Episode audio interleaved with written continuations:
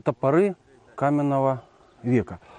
Э, я говорю слово топоры, потому что это понятие и сам предмет очень хорошо и до сих пор всем известно, и все понимают хозяйственную ценность этого инструмента. Ну, для наглядности я такой старый топор, ну, современный топор здесь тоже держу.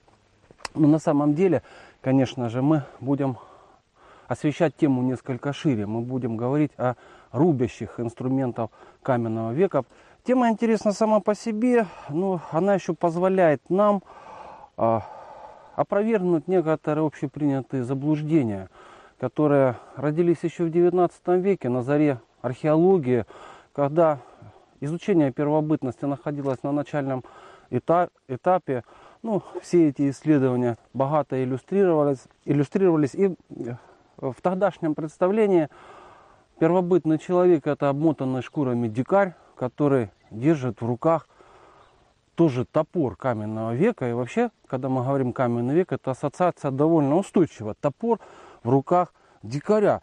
Как правило, это выглядело я, как бы, чтобы подчеркнуть эту иллюстрацию, вот такой как бы топор в представлении людей 19-20 века – и сейчас этот образ, в общем-то, достаточно распространен, потому что такие как бы изделия, этот образ перекочевал сначала на страницы популярных и непопулярных книг о первобытности, потом он перекочевал уже э, на киноэкраны, э, видео.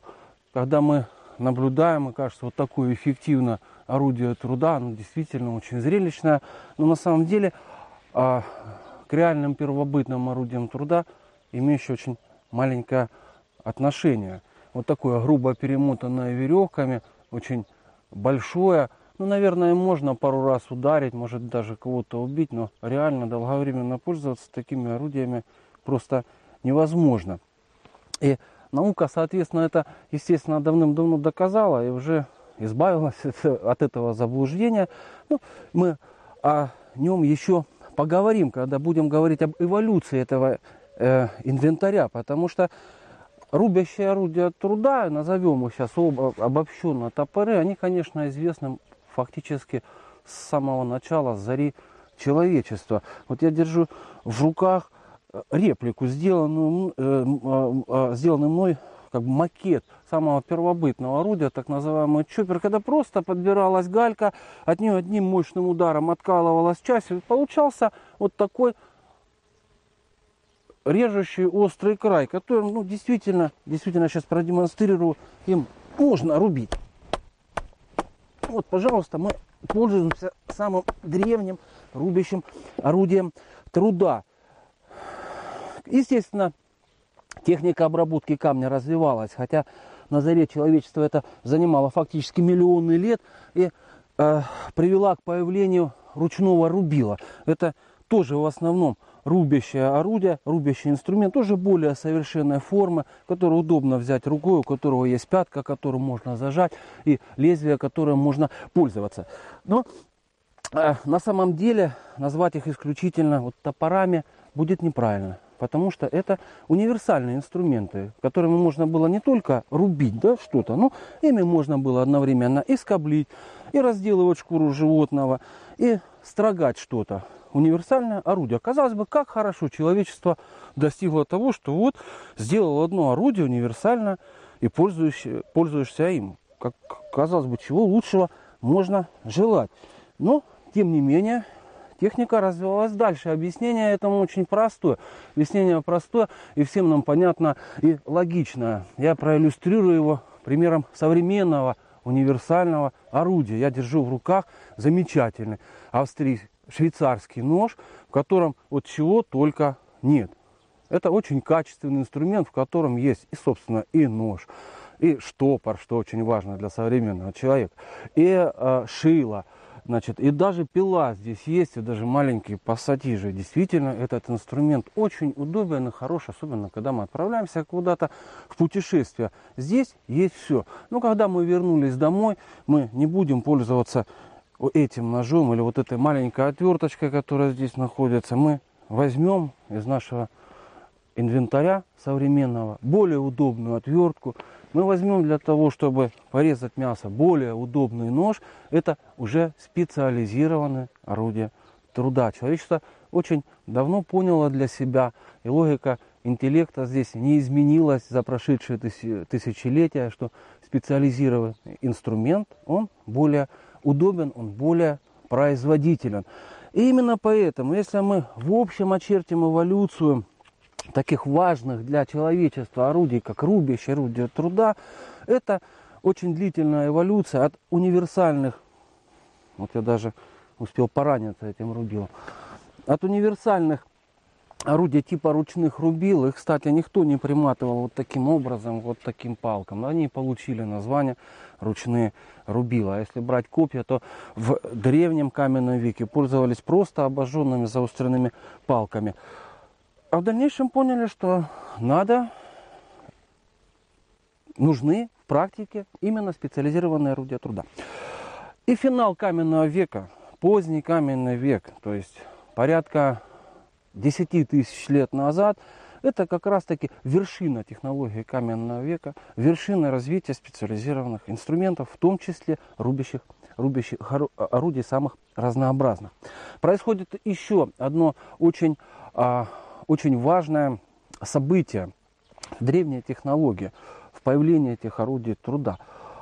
Это событие связано с новым сырьем. Почему называется неолит, новый камень, да? Нео, новый литус камень, неолит. Что же это за новый камень? Раньше, как мы знаем, это тоже общеизвестно, и тоже, когда мы говорим каменный век, очень много говорят, это кремень, да, это кремневое орудие труда. И, в общем-то, большая доля правды в этом есть, потому что а, кремень достаточно широко распространенный, большая часть орудий труда изготовлялась из кремня, благодаря его, вот здесь лежат образцы, значит, кремневых изделий, пластины, кремниевые отщепы. Благодаря прекрасному острому режущему краю человечество пользовалось кремнем. Но кремень очень хрупкий камень. И плохо поддается процессу обработки, обработки шлифованием. шлифованием. И поэтому в конечном итоге человечество открыло для себя мягкие породы камня, как их называют специалисты. Ну, их называют сланцами, но правильнее называть аргелиты или алевролиты. Это осадочные породы, которые поддаются обработке методом абразивного истирания или, проще говоря, шлифовкой. Вот такие абразивные камни, плиты, на которых происходил этот процесс. На самом деле мы не говорим о замене сырьевой базы, мы говорим о том, что она просто-напросто приросла. Они вполне могли бы продолжать пользоваться кремнием и дальше, древние люди, но в том случае, когда места сырья были далеко, и запас камня кремня истощался, истощался, необходима была какая-то замена. И вот как дополнение к сырьевой базе возникли, воз, э, возникли орудия из шлифованного камня. И на самом деле это очень важный исторический процесс. И сейчас мы знаем, что вообще в целом мире происходит борьба за сырье. И вообще вот логика развития человечества, жизни, его выживания, это на самом деле никто сделает не, не грубая физическая сила. Это интеллект и борьба, борьба за сырье для того, чтобы, собственно говоря, человечество могло выжить. Открытие этого сырья и пом помогло выживать человечеству. Здесь вот у меня разложены образцы самых разных орудий, они существовали параллельно, распространены повсеместно. Мы не будем углубляться сильно в типологию э, этих орудий, просто покажем их характерные типы. Вот это такой классический топор, сделанный из кремня. Можно сказать, что это наиболее поздний вариант, когда даже кремень они уже научились подшлифовывать. Вот такое изделие достаточно массивное, достаточно массивное. На первый взгляд может показаться, что это лезвие, конечно же, по сравнению с современным топором, оно маленькое. Но на самом деле для каменного века это очень крупный топор, для, предназначенный для серьезных работ, для рубки дерева. И по одной простой причине, что сырье люди экономили всегда, его слишком много, пожалуй, не бывало.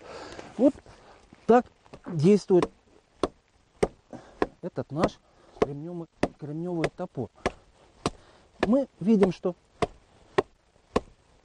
вполне успешно можем рубить им древесину.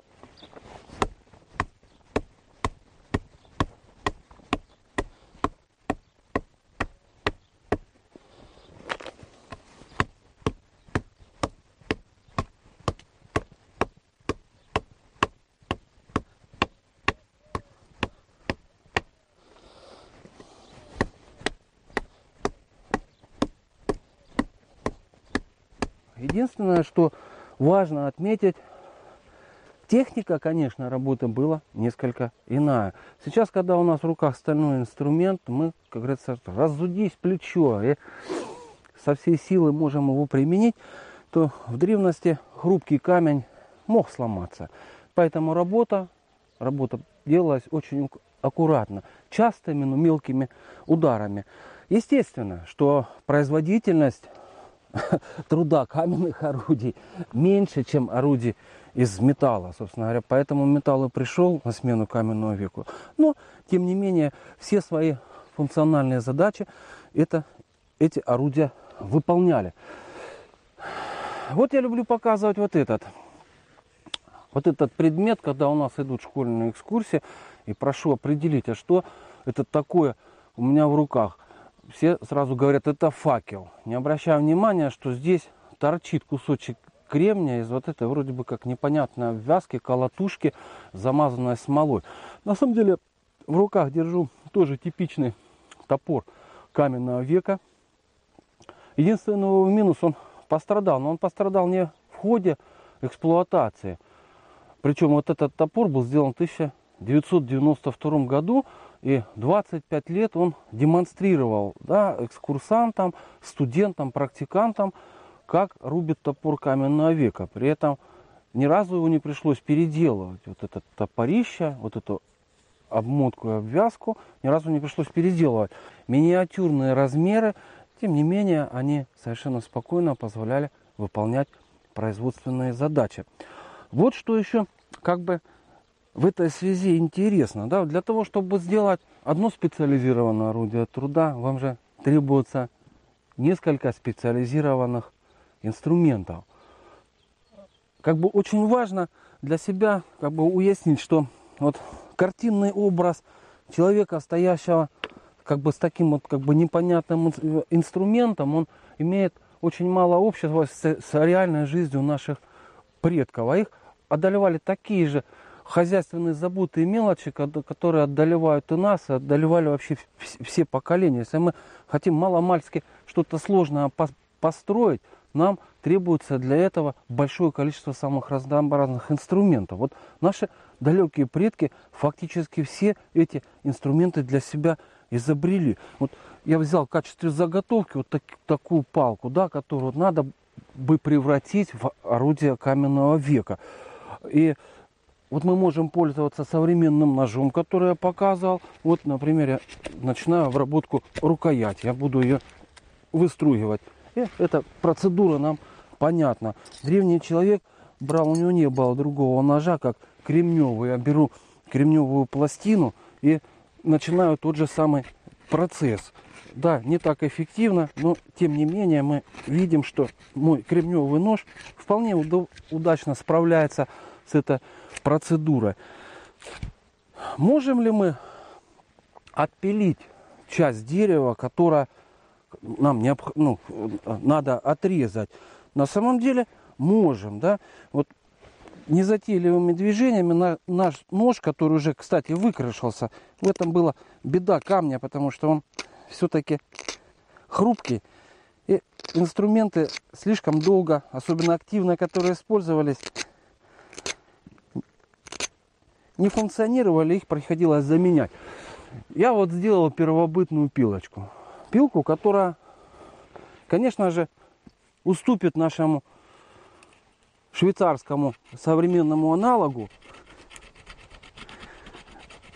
Но тем не менее она вполне позволяет мне начать делать разрезы, которые потом подстругиваются кремневым ножом. Образуется канавка, которая таким же способом постепенно углубляется. И не только дерево, даже довольно прочную кость. Таким образом древние люди перепиливали, обрабатывали. И появляются разные орудия. Почему вот важно подчеркнуть, что речь у нас идет не только о топорах. Вот, собственно говоря, топор нам нужен эффективен, когда нам нужно свалить стоящее дерево. Да? А если нам надо сделать вот подобную деревянную миску или возьмем шире, а, деревянную лодку выстругать. Топором это делать уже неудобно вам, неудобно все это выдалбывать, вы- выстругивать. Появляется набор инструментов, в данном случае я держу не похоже на топор, но лезвие которого развернуто поперечная плоскость. Это так называемое тесло, которым тесло, которое уже в отличие от кремня сделано из более мягкого камня методом шлифования. И этим теслом мы тоже можем начать наш трудовой процесс по изготовлению каких-либо выемчатых форм или обтески того же упавшего дерева. Этим орудием уже делать это гораздо удобнее. Если же нам понадобится сделать какой-либо паз, мы, например, делаем нарты для того, чтобы кататься по снегу, или какую-то сложную ловушку, или даже уже строим хижину, то потребуется долото, да, которым мы тоже сможем работать. Возьмем наш молоток и проиллюстрируем этот процесс постепенного изготовления какого-либо уже более маленького углубления или углубления или паза. На самом деле абсолютно не для всех инструментов требовалась слишком долгая их подготовка. Вставление в рукоять, специальная обработка. Это только для инструментов, которыми рассчитывали работать долго или которые были очень нужны для каких-то тонких, а, тонких работ.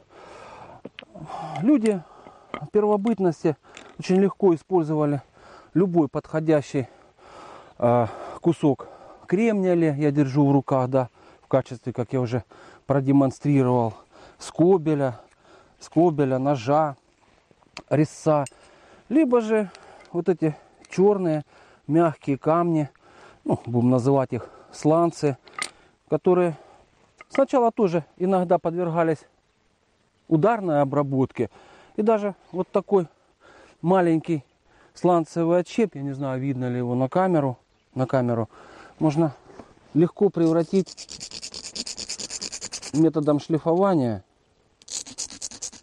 на абразивной плите, заострив его край и превратив его в маленькую стаместочку для совсем миниатюрных работ. Сейчас я продемонстрирую вам набор инструментов из реальных археологических изделий, и чтобы зрители могли увидеть их воочию и сопоставить с моим рассказом. Когда я говорю о миниатюрности и о том, что это действительно самый разноплановый набор таких изделий. Такой размер это еще не предел, встречаются рубящие орудия. Топорами, конечно, мы их не назовем. Это такие стамесочки долотцы, величиной буквально с ноготь на мизинце. Таким образом, мы можем констатировать, что наши далекие предки, то есть это уже Homo sapiens sapientis, человек разумный, разумнейший, они имели очень богатый производственный инвентарь. Можно с уверенностью сказать, что большая часть а, тех орудий, которыми мы пользуемся сегодня, которые мы, собственно говоря, воплотили в металле, они повторяют тот инструментальный набор, который был в древности и первобытности. Ученые для себя уже давно установили, но тоже необходимо остановиться на таком заблуждении, которое часто встречалось раньше, что изготовление каменных орудий, в том числе рубящих, это очень долгий трудоемкий процесс, особенно касательно топоров. Было даже мнение, что начинал дед, а заканчивал внук. Настолько долго проходил этот процесс. Наша практика, научная действительность это опровергает. На изготовление абсолютного большинства э, рубящих орудий квалифицированный специалист-реконструктор тратит буквально несколько часов. А я думаю, что гораздо более квалифицированные наши далекие предки делали это еще более быстро и, конечно, более качественно. При этом применяли в том числе разные технологические хитрости и усовершенствования. Они освоили сверление, они осво освоили резание резцов, они освоили технику вот таких посредников. Все-таки дерево достаточно мягкий материал, при долгих ударах оно разбивается. Для того, чтобы этого не происходило, такие муфты-посредники, кость более прочная, но в то же время оно тоже немножко амортизирует удар. В результате орудие служило гораздо дольше. Вот взял такой, я уже показывал, сланцевый кусочек от щепа, бил его предварительно, после этого обработал его трением придал ему необходимую форму, еще тоже важный момент, что трением мы легче придадим нужную форму нашему предмету. И закрепив его в этом отверстии, мы получим уже сложно составное изделие каменного века.